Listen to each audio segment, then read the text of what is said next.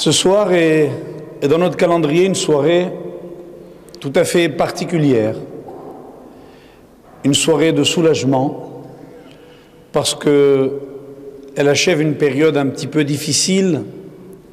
Pendant quelques semaines, il n'y a pas eu de mariage dans les synagogues du monde entier. C'est la chose la plus épouvantable qui pouvait nous arriver.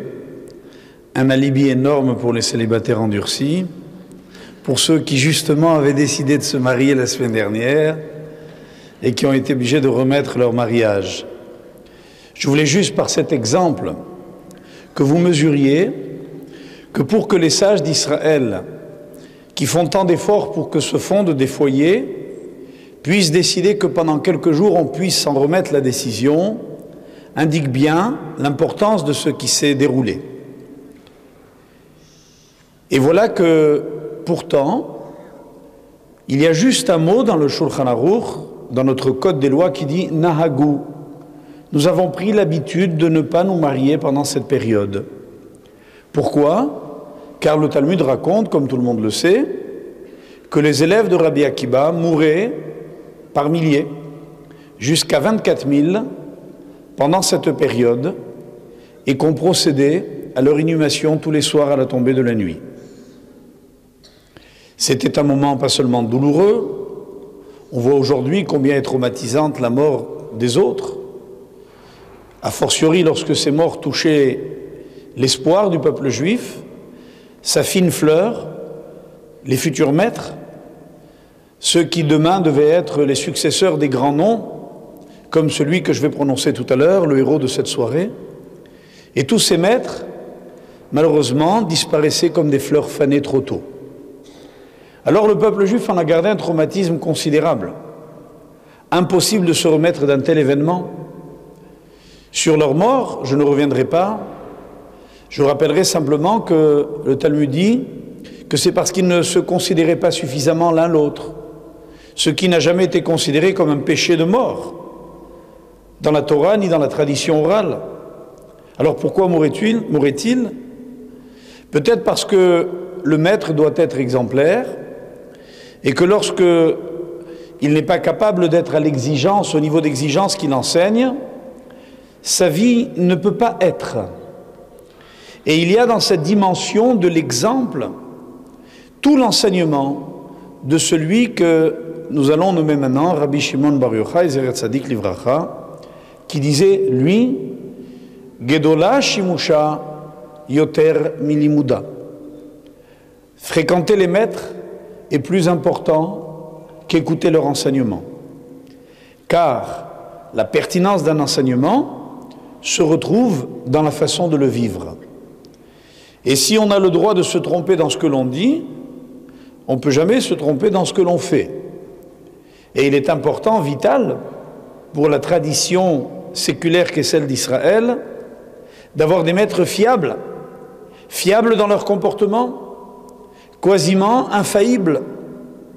Et cette exigence-là, c'est celle qui fait qu'aujourd'hui, nous, 2000 ans après ces événements, qui aurait pu se terminer dans la nuit de l'histoire quand on sait qu'entre-temps, il y a tant et tant de millions de personnes qui sont mortes parce qu'elles étaient juives, de toutes sortes de façons, que notre histoire aurait dû être une suite de périodes de l'Homère.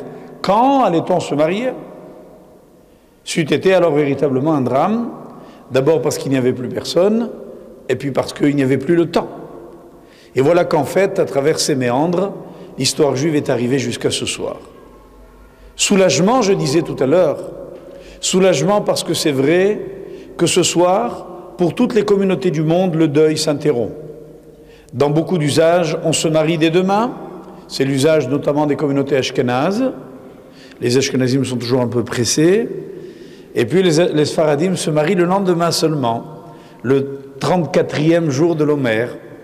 Ils attendent la fin de l'Homère parce que pour eux, c'est la fin de la période.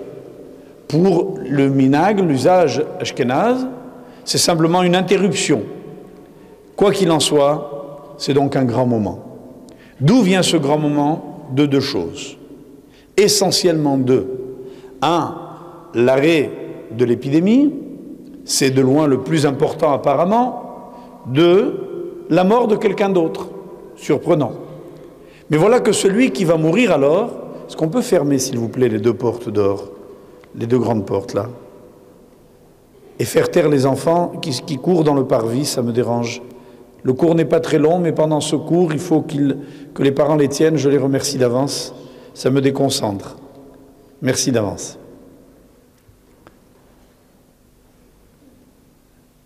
Donc, voilà qu'au moment où quelqu'un meurt, c'est là qu'on se réjouit. Parce qu'il y a effectivement des vies qui attristent et il y a des morts qui réjouissent. Apparemment, me direz-vous, les vies qui réjouissent, ce sont les vies des justes. Et les morts qui réjouissent, ce sont les morts des impies. Et voilà que la paradoxe, c'est la mort d'un tzaddik qui réjouit. Car en effet, aujourd'hui, ce 18e jour du mois de Yar, Rabbi Shimon Bar Yochai, Tzaddik Livracha, ce grand maître, dont je vais maintenant vous parler, a quitté ce monde.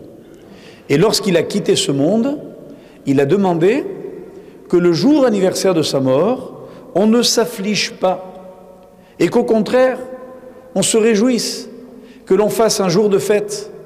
Car ce faisant, il a donné un extraordinaire exemple. Qu'est-ce que la vie? Est-ce que la vie, c'est durer C'est durer le plus longtemps possible. Et puis les gens qui ont réussi leur vie, c'est ceux qui ont vécu 90, 100, 110, 120 ans. Ou bien est-ce que réussir, c'est atteindre le but de l'existence, quelle qu'en soit la durée. Et voilà qu'en donnant cette leçon, Rabbi Shimon répétait que ce qui est essentiel, c'est de rendre notre âme à Dieu dans la même dimension de pureté et de sainteté qu'il nous l'a légué au moment de notre naissance. Qui est capable de ça?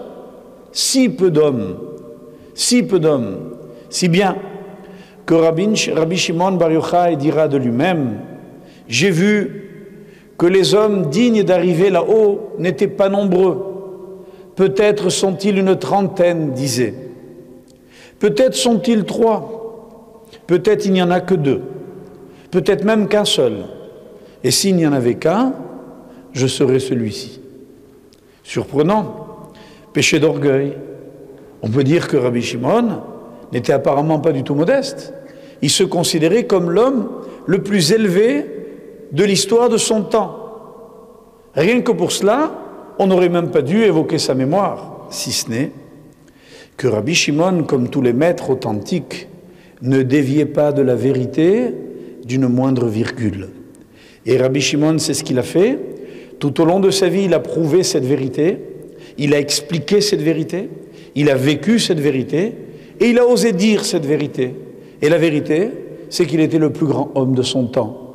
Alors pourquoi se priver de dire des choses justes lorsque autour de nous ne se clament que des mensonges? Alors Rabbi Shimon a dit oui, c'est vrai, il y a peu d'hommes qui mériteraient Olamaba. Je serai sans doute de cela. Et la, vie de Rabbi Shimon n'était pas une histoire simple. Elle n'a pas été un long fleuve tranquille, calme, quelque chose de désuet, qui se serait oublié au fil des siècles. C'était une vie impétueuse, une vie dure, une vie qu'il a vécue dans l'adversité. Nous sommes historiquement à la période de Bar Korba, c'est-à-dire que le temple a été détruit, nous sommes sous l'occupation romaine, c'est d'ailleurs à cette période-là que Rome va appeler la Judée la Philistie, qui va devenir donc la fameuse Palestine, et c'est à ce moment-là que les Romains vont écraser toutes les révoltes juives l'une après l'autre. C'est un temps qui est terrifiant pas seulement à cause des persécutions qui s'y déroulent, mais à cause des délations qui s'y déroulent. Voilà que le climat est tel que malheureusement beaucoup d'hommes vendent leurs frères à l'occupant romain. Pourquoi Les Juifs seraient-ils devenus lâches d'un seul coup? Vous savez, ce qu'il y a de plus terrible dans une assimilation, c'est son côté séducteur. Rome est la gloire de tous les temps. Rome est une belle, glorieuse, grande, imposante civilisation. Elle séduit les juifs. Elle sait flatter. Elle sait mettre en avant ceux qui la respectent, ceux qui lui rendent hommage, ceux qui viennent lui apporter des fleurs sur son piédestal, ceux qui sont capables de dénoncer les archaïques rabbins qui, avec leur verbarbe qu'on est en train d'ailleurs de couper l'une à l'autre, l'une après l'autre, peu à peu les rabbins disparaissent. D'ailleurs, Dieu s'en charge, puisqu'il envoie même des épidémies. Et puis, ils disent tellement de bêtises qu'ils vont mourir d'eux-mêmes. Nous, notre jeune, puissante, glorieuse civilisation, invincible d'ailleurs, va bientôt balayer le monde. Alors, restez juifs si vous le voulez, mais soyez des juifs romains. Comprenez la modernité, discours que l'on entend chaque génération, le judaïsme et la modernité. Quand j'entends un titre pareil, j'ai compris qu'on allait parler de modernité. Et lorsque Rabbi Shimon s'obstine en disant, vous savez, la vérité ne dépend pas de celui qui l'écoute, mais de celui qui l'a dit, et que ce qui est important, c'est que nous disions notre message quoi qu'il arrive. Et nous le dirons. Et même s'il n'y a personne aujourd'hui pour l'écouter, un jour il y aura quelqu'un pour l'écouter. Et avec ces quelques petits disciples, un noyau, ils ne sont pas dix. Rabbi Shimon se cache et continue d'enseigner la Torah, jusqu'au jour où cela devient, vous le savez, insupportable. Alors il est obligé, c'est l'épisode le plus connu de sa vie, mais nous allons le rappeler pour ce qui suit maintenant. Il va donc être obligé de se réfugier. De se réfugier d'abord dans sa propre maison, se mettre à l'abri dans une cave. Sa, sa, femme, tous les jours, va lui apporter à boire et à manger, à lui et à son fils. Mais voilà que ça devient dangereux pour son épouse. Alors il dit à son fils, il va falloir que nous partions. Et ils vont se réfugier quelque part dans une grotte, cette fameuse grotte de Rabbi Shimon Bar Yochai. Et il va s'y terrer pendant 13 ans. 13 ans que le Talmud décrit, selon les mêmes mots de Rabbi Shimon, non pas comme une atroce solitude, non pas comme un moment d'exil insupportable, mais comme un moment de délectation exceptionnelle. Et il se mettait, lui et son fils, tout nus dans le sable pour économiser leurs vêtements. Un caroubier est né à côté de leur, de leur grotte pour leur donner à manger. Une source souterraine s'est révélée pour leur donner à boire. Et voilà que, enterrés jusqu'au cou dans le sable, ils vont parler de Torah toute la journée. Ils ne mettront leurs habits que pour prier ou pour accueillir tous les vendredis soirs le Shabbat. Mais cette vie de solitude a quelque part fait d'eux des êtres tellement exceptionnels que lorsqu'un jour un oiseau viendra se percher sur l'arbre qui est à côté de leur grotte et indiquant que maintenant, parce que cet oiseau a failli être prisonnier d'un piège et ils ont entendu une voix crier Dror, liberté, et l'oiseau s'envolait. Rabbi Shimon a compris le double message d'abord que la liberté était là, qu'il attendait. Effectivement, l'empereur était mort. Et la deuxième chose, il a compris qu'au fond, la vie de l'homme, elle dépendait que de Dieu. Il a dit si déjà un oiseau s'échappe par sa volonté, alors à combien plus forte raison un homme peut le faire grâce à ça, la sienne? Moi qui suis croyant, c'est le moment d'aller vers les autres. Et voilà qu'ils sortent de leur grotte. Et la première personne qu'ils rencontrent, c'est celui qui les a dénoncés. Et alors ils se disent l'un à l'autre, tiens, il est encore ici. Et voilà qu'ils meurent immédiatement. Ils marchent quelques pas et aperçoivent un paysan en train de cultiver son champ.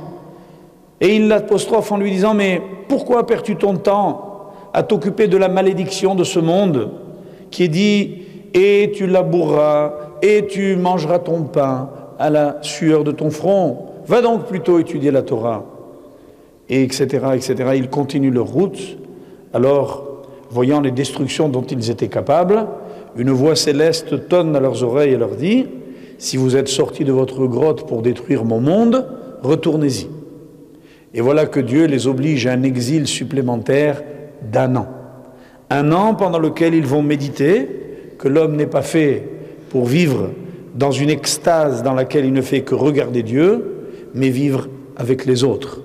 Et voilà qu'ils vont ressortir. Et il va ici se passer quelque chose de très fort. Le fils Rabbi Elazar, chaque fois qu'il regardait quelque chose, le détruisait. Chaque fois que son père le regardait, il le consolidait. Et ils vont arriver ainsi, détruisant, construisant, jusqu'à leur plus fidèle ami, Rabbi Pinchas. Rabbi Pinchas va les accueillir et va soigner le maître. Et le maître va soigner son fils. Et ils vont reprendre goût à la vie. Et qu'est-ce qui va leur donner goût à la vie?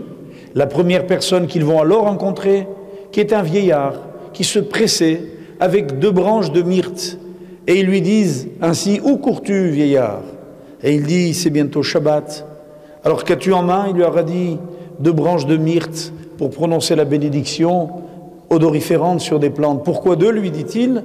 Un pour Chamor, un pour Zachor. Un parce qu'une fois le Shabbat a été annoncé par le mot Garde le jour du Shabbat et l'autre fois parce que la Torah a dit souviens-toi du jour du Shabbat. Et de là, le double commandement du Shabbat, voilà pourquoi nous mettons deux nérotes le vendredi soir, deux bougies, deux chalotes, deux pain le vendredi soir, au minimum. Et voilà pourquoi lui, ce vieillard, faisait deux myrtes. Alors en regardant ce vieillard, ils ont repris goût à la vie. Et ils ont été réconciliés avec le monde un vendredi après-midi, parce que ils ont vu arriver le Shabbat. Le côté réconciliateur du Shabbat, mes chers amis, ne serait-il pas l'un des plus grands enseignements de Rabbi Shimon Bar Yochai? Et cet homme, homme de l'adversité, qui a dû lutter contre les Romains, qui a dû se déplacer plusieurs fois à Rome pour aller plaider pour ses frères, qui a dû à plusieurs reprises se sauver parce qu'il avait un trop franc parler, cet homme qui a été plusieurs fois condamné à mort, cet homme dont les enseignements en étaient, étaient tellement clairs que lorsqu'on lui disait tu devrais peut-être les exprimer avec plus de souplesse, il disait que le din, que la loi traverse la montagne s'il le faut, elle ne devra pas dévier de sa route. Cet extraordinaire courage, cette force, il savait l'atténuer dans une douceur extrême parce que précisément, il a été celui qui le premier a dit, jette-toi plutôt dans une fournaise ardente que de faire blêmir, faire honte à ton prochain public. Il vaut mieux mourir que faire honte à quelqu'un. C'est Rabbi Shimon Bar Yochai qui a dit une telle chose. Ne croyez pas que la vie dans la grotte l'avait rendu atypique, asocial, une bête, pas du tout. Il avait mieux appris à comprendre Dieu, il avait mieux décidé de le faire partager aux autres.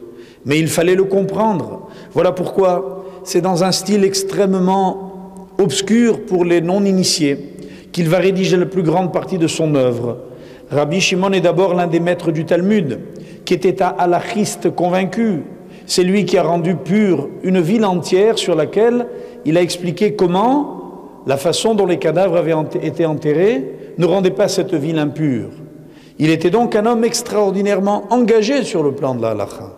Mais il a rédigé son message dans le fameux livre de la splendeur, le Zohar, qui constitue jusqu'à nos jours le joyau de la tradition kabbaliste de notre peuple. Et cet auteur, qui est donc Rabbi Shimon Bar Yochai, était un homme qui a pu donner un message qui était fondé à la fois sur son expérience d'homme et de vie, et en même temps sur une capacité d'introspection considérable. Et je voudrais vous donner un, exemple un peu plus précis de ce qu'était Rabbi Shimon Bar Yochai. Il savait la difficulté qu'il y avait à avoir des élèves, la difficulté qu'il y avait à vivre en Israël.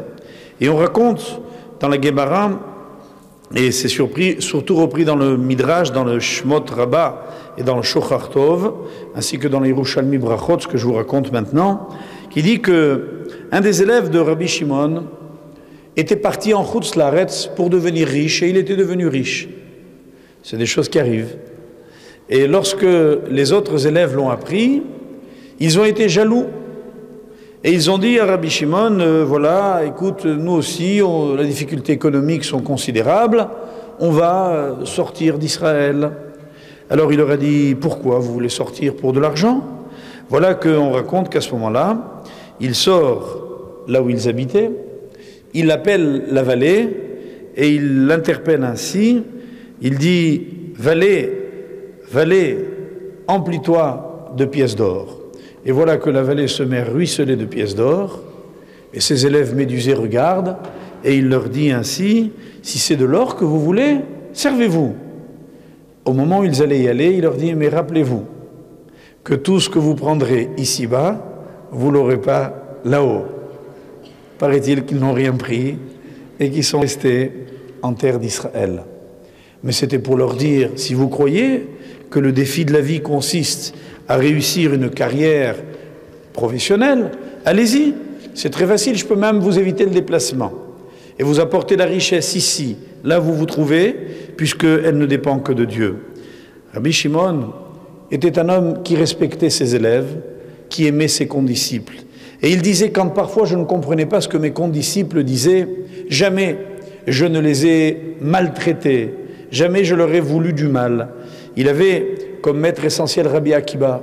Et quand bien même Rabbi Akiba se trouvera plus tard en prison, au péril de sa propre vie, il ira le rejoindre en lui demandant Je t'adjoins de bien vouloir me, me, donner immédiatement tous les enseignements que tu es capable de me demander, de me donner.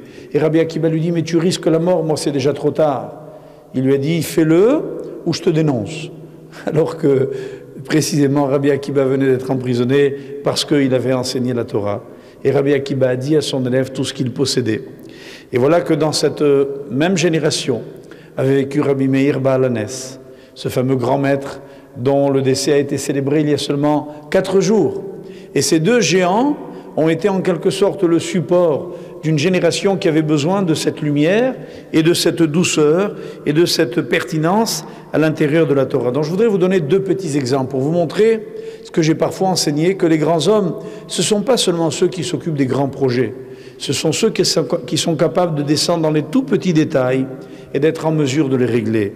On raconte qu'un jour, un homme très capricieux avait dit à sa femme, désormais, tout est fini entre nous, ça veut dire je ne profite plus de toi, tu ne profites plus de moi, si tu ne fais pas manger de ta cuisine aux deux grands maîtres de la génération qui à l'époque étaient en Israël, Rabbi Yehuda et Rabbi, Shimon Bar Yochai. Alors cette malheureuse a pris le plat qu'elle venait de cuisiner, je ne sais pas si c'était du couscous ou autre chose, et elle est allée chez Rabbi Yehuda. Et Rabbi Yehuda, voulant évidemment ramener la paix dans le ménage, mange. Elle va chez Rabbi Shimon, écoutez bien la réponse de Rabbi Shimon, il dit, quand bien même mourront les enfants de cette veuve-là, je ne mangerai pas de ce plat. C'est-à-dire que lui, il était déjà mort dans sa tête. Les enfants de cette veuve-là. Il l'avait déjà menacé de mort et de faire en sorte donc que ses enfants, un jour, meurent après lui. Alors les élèves lui ont demandé, Rabbi, mais pourquoi tu es si dur? Il a dit, parce que je veux apprendre à cet homme dont j'ai compris le comportement, il était coutumier de ce fait qu'il ne doit plus faire ce genre de vœu. Car quand on fait un vœu, on est obligé de s'y tenir. Et l'histoire montre que Rabbi Shimon a eu raison. Et qu'effectivement, cet homme a compris qu'il était dans l'erreur et qu'il demandait à sa femme des choses absolument invraisemblables. Il s'est fait délier de ce vœu et a promis de plus jamais euh, juré, ce qui s'est fait, et la paix est revenue dans un foyer. Mais il y a une histoire encore plus belle, plus belle qui illustre la grandeur dans un tout petit épisode de la vie de Rabbi Shimon. Il y avait une femme qui vivait, vivait dans une ville qui s'appelait Tidon et qui avait vécu dix ans sans avoir d'enfant. D'un commun accord, au bout de dix ans, n'ayant pas d'enfant, le couple décida de divorcer. Ils sont allés voir tous les deux Rabbi Shimon, qui a eu la simple idée suivante. Il leur a dit, je vous demande juste une chose, d'accord, divorcé, mais de la même façon que votre union s'est scellée dans un festin, je vous demande de sceller votre divorce dans un festin. C'est ce qu'ils ont fait. Et ils ont célébré le jour de leur séparation, ils devaient divorcer le lendemain, par un, festin, des mets que la femme a préparé avec du vin, de très bonnes choses. Et puis, euh, le mari était très ce soir-là sans doute. Euh, et puis, il a bu plus de vin qu'à l'accoutumée. Il s'est enivré. Comme il aimait bien sa femme malgré tout, dans l'euphorie du vin, il a la phrase suivante. Il lui dit, ma fille, en s'adressant à sa femme, parce que souvent à l'époque du Talmud en particulier, euh, nos maîtres disent que les Chachamim appelaient leur femme ma fille, Betty. Ils lui disaient ainsi Prends ce que j'ai de plus précieux dans ma maison et retourne dans la maison de ton père. Et qu'est-ce qu'elle fait? Elle attend que son mari s'endorme. Et au moment où il dormait sur son lit, elle fait signe à ses serviteurs et à ses servantes de prendre son mari avec son lit à la maison de son père. Vers minuit, le vin ayant fini son effet, l'homme se réveille. il se demande où suis-je? Eh bien, on lui dit, bah, tu es chez ton beau-père. Il dit, mais qu'est-ce que je fais là? Il appelle sa femme, il dit, mais qu'est-ce qui t'arrive? Il dit, bah, écoute, tu m'as dit tout à l'heure euh, de prendre dans la maison de mon père ce que j'ai de plus précieux euh, dans ma maison. Et retourne, tu m'as dit, dans la maison de ton père. Alors avant que son mari ait le temps de dire un mot, elle lui a ajouté, dans le monde entier, je ne connais rien de plus précieux que toi-même. Aïe, aïe, aïe. Alors évidemment, le soir même, il se paraît-il que la nuit n'était pas finie, je ne dis pas quelle nuit? Ils sont retournés en plein milieu de la nuit, donc après le, coup du vin et le déplacement en, wagon-lit, ils sont retournés donc chez, Rabbi Shimon Bar Yochai, et ils lui ont dit qu'est-ce qu'on fait? Il leur a dit ben écoutez, annulez le divorce de demain. Et puis il a prié pour eux, et de surcroît, Baruch Hashem, elle est devenue maman. Et voilà que Rabbi Shimon, toute sa vie, se disait Mais comment vais-je pouvoir étudier la Torah? C'est trop grand. Il ne s'arrêtait pas un instant. Et il avait eu un jour ce mot il a dit Moi, si j'avais été au Sinaï, vous savez ce que j'aurais dit à Dieu? Je lui aurais dit Donne-nous deux bouches, une pour manger et une pour étudier la Torah. Et puis, au bout de quelque temps, il a dit Je change d'avis. Une, ça suffit. Je vois le mal qu'elle est capable de dire alors qu'il n'y en a qu'une seule. S'il y en avait eu deux, qu'est-ce qu'on aurait été capable de dire comme mal? Et il a demandé des excuses pour avoir osé apporter un éventuel rectificatif à la création divine. Et il disait, c'est pourquoi, avec une bouche, il faut se débrouiller, mais on ne peut pas se débrouiller tout seul. Il est donc indispensable de faire en sorte que les maîtres et les élèves puissent se retrouver, se retrouver sans arrêt. Comme il disait, Gedola Shimusha Yoter Milibuda, fréquentez votre maître, faites en sorte d'apprendre chacun d'un maître pour pouvoir vivre ensemble. Et dans toutes les villes, instituer des maîtres. Et il disait mieux, il disait, lorsque vous voyez une ville en ruine, c'est qu'elle n'a pas été capable de garder ses maîtres, parce qu'elle n'a pas été capable de les nourrir, elle n'a pas été capable de les payer. Lorsque dans une ville on trouve que les enseignants coûtent trop cher, il n'y a pas de plus grande malédiction, disait Rabbi Shimon Bar Yochai. Et voilà que lui avait à l'égard de chacun de ses disciples, il avait une affection extraordinaire. Il en avait un qui l'affectionnait beaucoup, qui s'appelait Rabbi Yitzhak.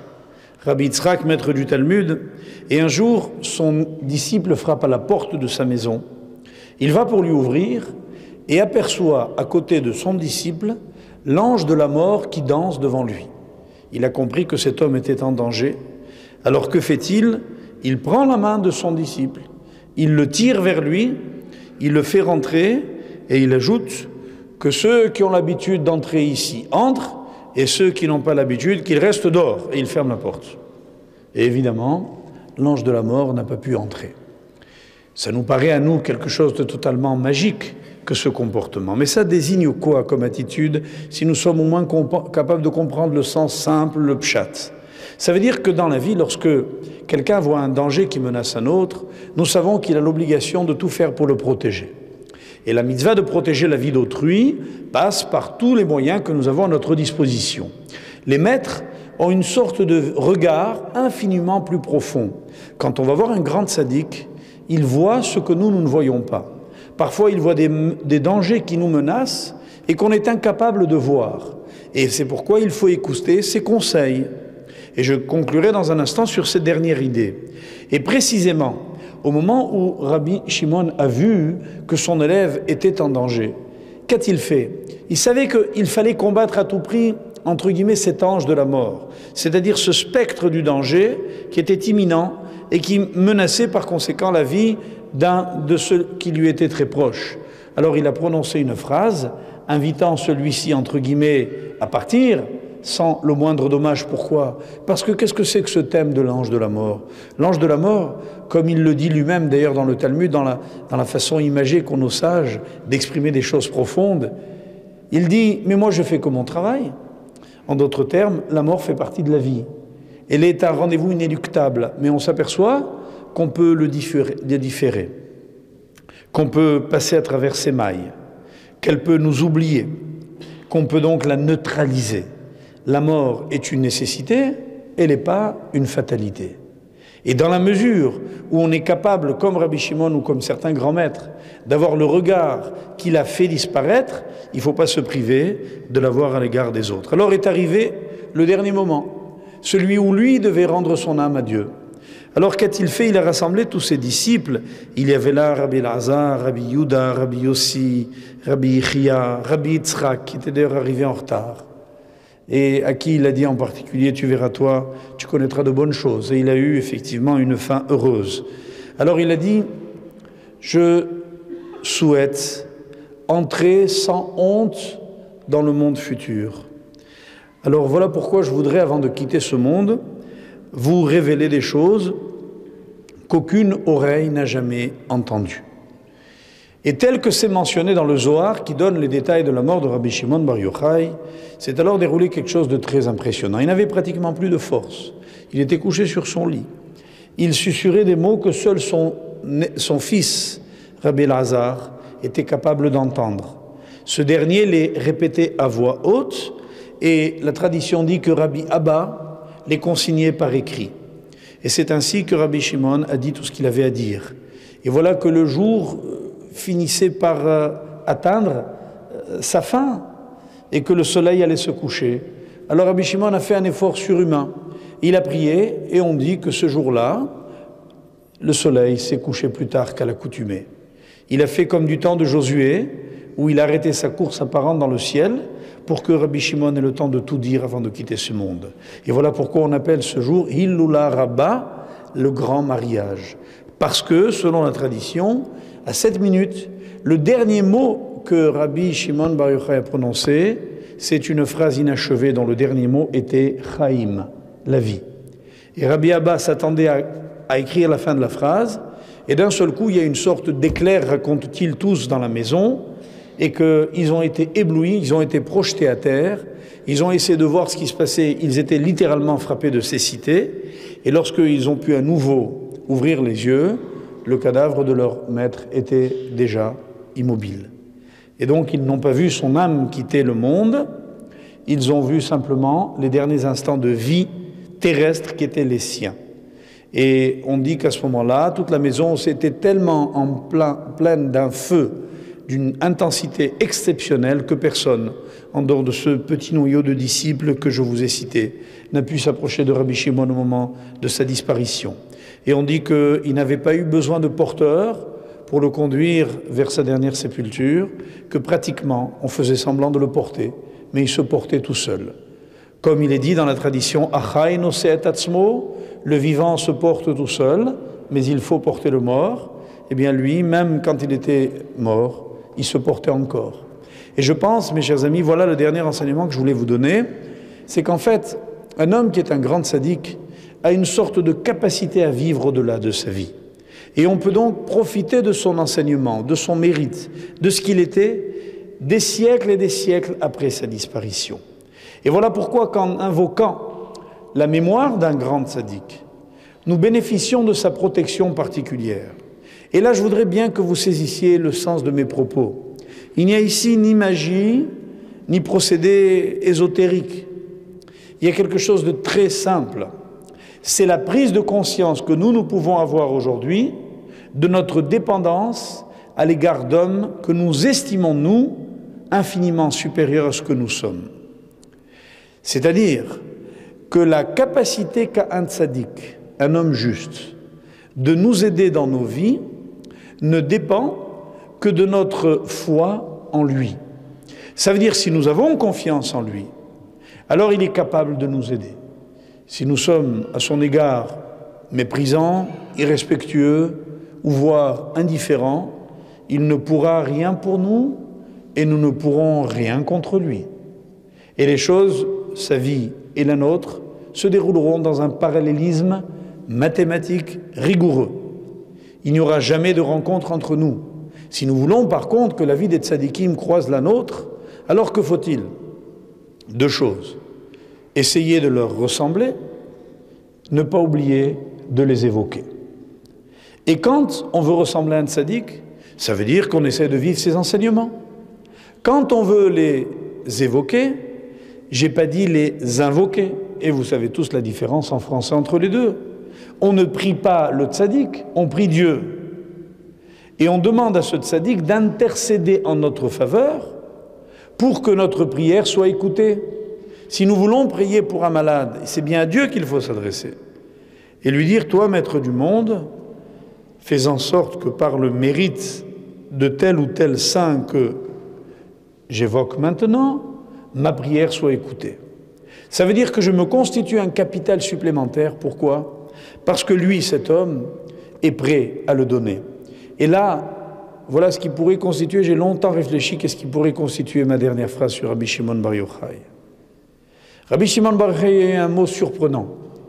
Il a dit, par mon seul mérite, je suis capable d'acquitter tout le monde entier de ses fautes.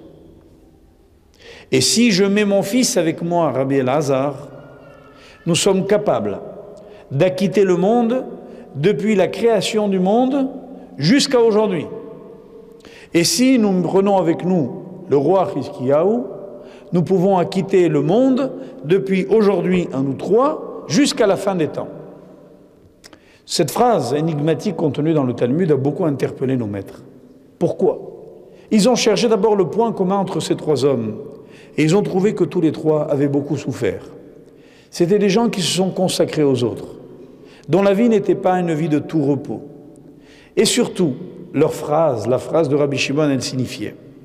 Et retenez bien cette leçon parce que vous allez voir comment elle peut nous aider les uns les autres. C'est que lorsque nous voulons partager, personne ne peut nous empêcher de partager. Je prends un exemple. Je fais une mitzvah. Je peux m'approprier la mitzvah. Je peux aller voir un malade et me constituer comme cela un petit capital de sainteté. J'ouvre un compte bloqué, genre visite au malade, et là-bas, je marque dans ce compte tous les mérites que j'ai.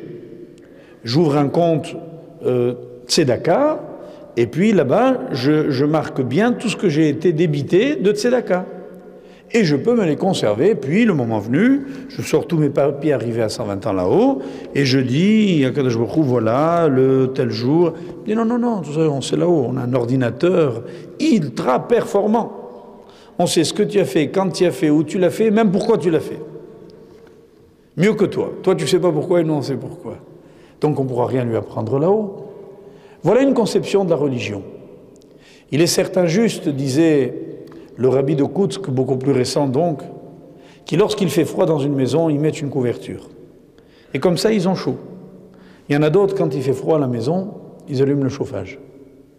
La différence, c'est que tout le monde a chaud.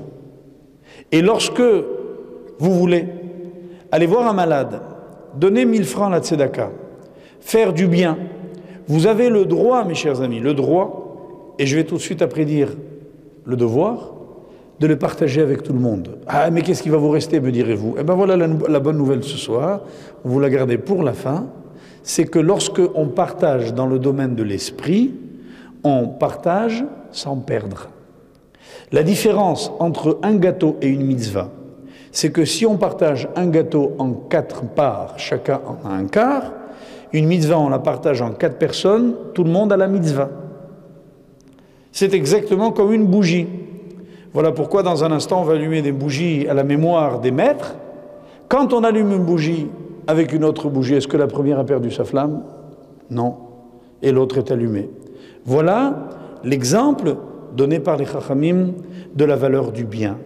Le bien peut se diffuser sans perdre sa qualité. Et tout cet enseignement, c'est Rabbi Shimon qui l'a donné. Il a dit, moi je peux rendre le monde tout entier innocent je peux innocenter le monde parce que je sais me présenter devant Dieu, j'ai su me préparer à sa rencontre, et puis je n'ai pas peur d'assumer ce rendez-vous apparemment terrifiant. Pourquoi? Parce que tout simplement, toute ma vie, j'ai décidé de partager. Et de là, nos chachamim nous disent, prenons donc l'habitude les uns et les autres, lorsque nous accomplissons une mitzvah, de ne pas la garder pour nous, et de faire en sorte qu'elle soit une mitzvah pour tout Israël, alors effectivement, comme... Euh, a été cet enseignement de Rabbi Shimon, nous pourrons, Imir Hachem, faire en sorte que l'Akba Omer demeure non seulement une journée où les mariages peuvent reprendre, mais où des tas de belles choses se, se, se passent. On dit dans la tradition orale, par exemple, que le jour de l'Akba Omer, on coupe les cheveux des petits enfants qui ont des petits garçons qui ont trois ans. Euh, dans beaucoup de traditions, on garde les cheveux pendant jusqu'à l'âge de trois ans. Pourquoi trois ans? Parce que jusqu'à trois ans, un enfant n'est pas tenu d'accomplir les mitzvot de la Torah. Et les cheveux, c'est la symbolique de la liberté. On le voit bien d'ailleurs. Toutes les civilisations qui ont voulu se libérer, elles ont laissé pousser les cheveux. Et lorsque on les coupe, ça veut dire qu'on veut les discipliner. C'est l'instant de la kippa. La symbolique de la kippa, c'est l'acceptation d'un joug, d'un poids au-dessus de nos têtes. Et le cheveu est donc au contraire le symbole de cette liberté qu'on laisse comme une crinière au vent, eh bien, pendre en fonction de notre humeur. Eh bien, le jour où arrive notre euh, journée de l'Agba Omer, eh bien, on accepte ce joug divin pour se mettre en quelque sorte sous l'acceptation des enseignements de la Torah. On voit en Israël que de beaucoup d'enfants constituent ce jour-là des arcs. Pourquoi des arcs? Parce qu'en hébreu, un arc, ça se dit keshet. Et keshet, c'est également un arc-en-ciel. Et on dit pourquoi un arc-en-ciel? Parce que tout le temps où Rabbi Shimon Bar Yochai vivait, il n'y a pas eu en terre d'Israël un seul arc-en-ciel. Pourquoi? Parce que l'arc-en-ciel n'apparaît, comme nous l'avions un jour expliqué, que lorsque Dieu regrette d'avoir pris la décision de ne plus détruire le monde. Du temps de Noé, après le déluge, il a dit plus jamais je ferai tomber le déluge. Et l'homme, je le supporterai, et voilà le signe de l'alliance que, pour me rappeler que jamais plus je ne devrais détruire le monde, je ferai, apparaître l'arc-en-ciel. Et lorsque nous voyons un arc-en-ciel, nous disons, grâce à Dieu, euh, ça va pas très bien, mais enfin, euh, ça va même plutôt mal. Euh, alors que tout le monde s'extasie de l'arc-en-ciel, on prend des photos, et etc. On est tous très très heureux d'un arc-en-ciel, c'est une chose très belle. Nous, on est un peu prudents. On sait que ça a failli mal tourner, et que l'arc-en-ciel a arrêté tout juste la décision divine. Et bien du temps de Rabbi Shimon, il n'y a pas eu d'arc-en-ciel. Et par contre, une tradition orale dit, elle est rapportée par le Bnei Issachar, un des grands maîtres euh, également de la Kabbalah, qui disait que la génération qui verra le Messie, eh bien, elle verra un arc-en-ciel énorme, cette génération-là. Et cet arc-en-ciel-là, il sera d'une nouvelle couleur. C'est-à-dire que le spectre lumineux, cette diffraction de la lumière provoquée par les gouttelettes d'eau, se déroulera dans la génération qui verra le Messie de façon différente. Donc soyez attentifs à ce que diront les savants lorsqu'ils annonceront que peut-être à cause de la couche d'ozone qui est un peu différente, euh, l'apparition des euh, rayons lumineux dans le ciel semble présenter de nouveaux aspects. Soyez-y attentifs, ça fait partie des signes que nous espérons. Enfin, la tradition orale dit que ce jour, 18 Iyar, eh bien, la manne a commencé à tomber dans le désert et que, par conséquent, les Juifs qui avaient pris des matzot pour un mois ont vu leur provision s'achever à la fin du 14e jour du mois de Iyar et que euh, le lendemain, ils se sont plaints et comme le dit la Torah, ils ont marché trois jours sans pain, le 15e, le 16e et le 17e. Et le 18e, la manne est tombée. Alors je souhaite que pour nous tous encore, la manne retombe, puisqu'on dit que seuls ceux qui mangent la manne sont capables d'étudier la Torah. La manne, ça ne veut pas seulement dire ne manquer de rien, ça veut dire savoir que l'on ne manque de rien. C'est-à-dire être capable de réaliser combien nous sommes comblés par Dieu et que nous avons bien tort de nous inquiéter de choses qui finalement ne sont pas du tout en notre possession. Fort de cet enseignement, je vous souhaite à tous une Iloula dans le bonheur et la joie telle que nous allons la célébrer immédiatement. Pendant 33 jours, pratiquement, nous n'avons pas pu écouter de musique. Dans quelques instants, nous allons compter d'abord l'Homère et puis ensuite, nous allons ensemble pendant quelques instants après que j'ai annoncé le programme des prochains jours, euh, nous réjouir, allumer les bougies à la, lumière, à la mémoire des tzadikim et continuer, je l'espère ensemble, une merveilleuse histoire tracée dans la joie. Amen.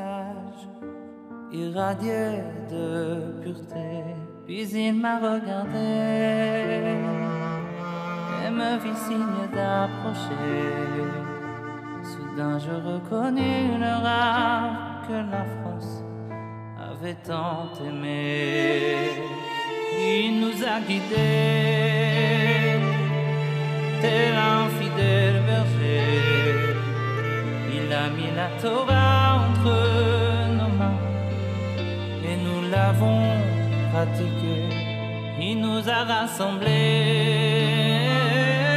comme nous voulions lui ressembler.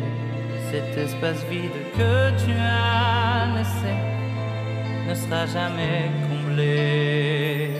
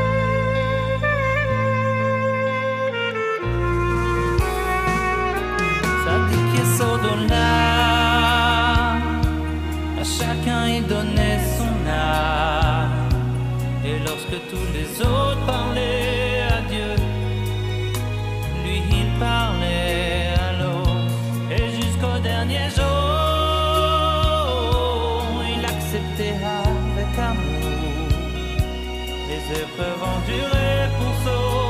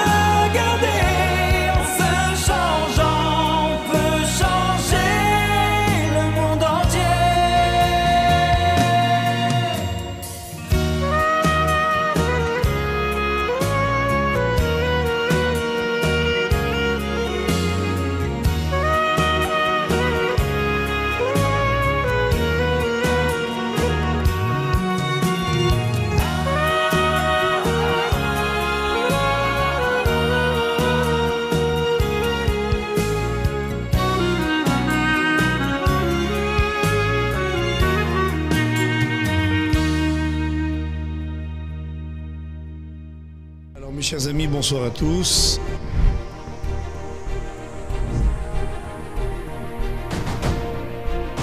Les cours avaient lieu en permanence. La Torah était accessible à tout le monde. Il fallait être là. Parce que pour moi, chacun de ces cours, c'est un chef-d'œuvre. Faut comprendre qu'on est dans une époque où les cours de Torah grand public n'existent pas. Le nombre de personnes qui me disent on était au cours du lundi. L'authenticité du message. C'est pas possible, ce qu'il dit c'est vrai. Il avait ce don inégalable. Il se devait de, on va dire, de transmettre la Torah. Pour lui, c'était, le, le, je pense, la chose la plus importante. Après des années d'efforts de tout type, ToraBox est heureux de vous annoncer l'acquisition de dizaines et dizaines de conférences en vidéo du très charismatique grand rabbin Joseph Raïm Citruk, celui qui a révolutionné le judaïsme français pendant 21 ans. On parle ici des célèbres cours du lundi donnés à la Grande Synagogue de la Victoire, ces conférences si particulières de plus d'une heure qui réunissaient chaque semaine la jeunesse juive de l'époque. Des conférences qui, peu importe votre niveau de connaissance ou de pratique religieuse, sont profitables pour découvrir ou approfondir notre héritage. Ce sera donc, avec l'aide du ciel, le retour des cours du lundi, puisque Torah Box les rediffusera chaque lundi à 20h30 heure française. Un bon siècle qu'on s'est pas vu. C'est un véritable trésor, un patrimoine du judaïsme français qui est déterré et vous verrez que ces cours qui ont parfois plus de 30 ans restent pourtant tout à fait actuels.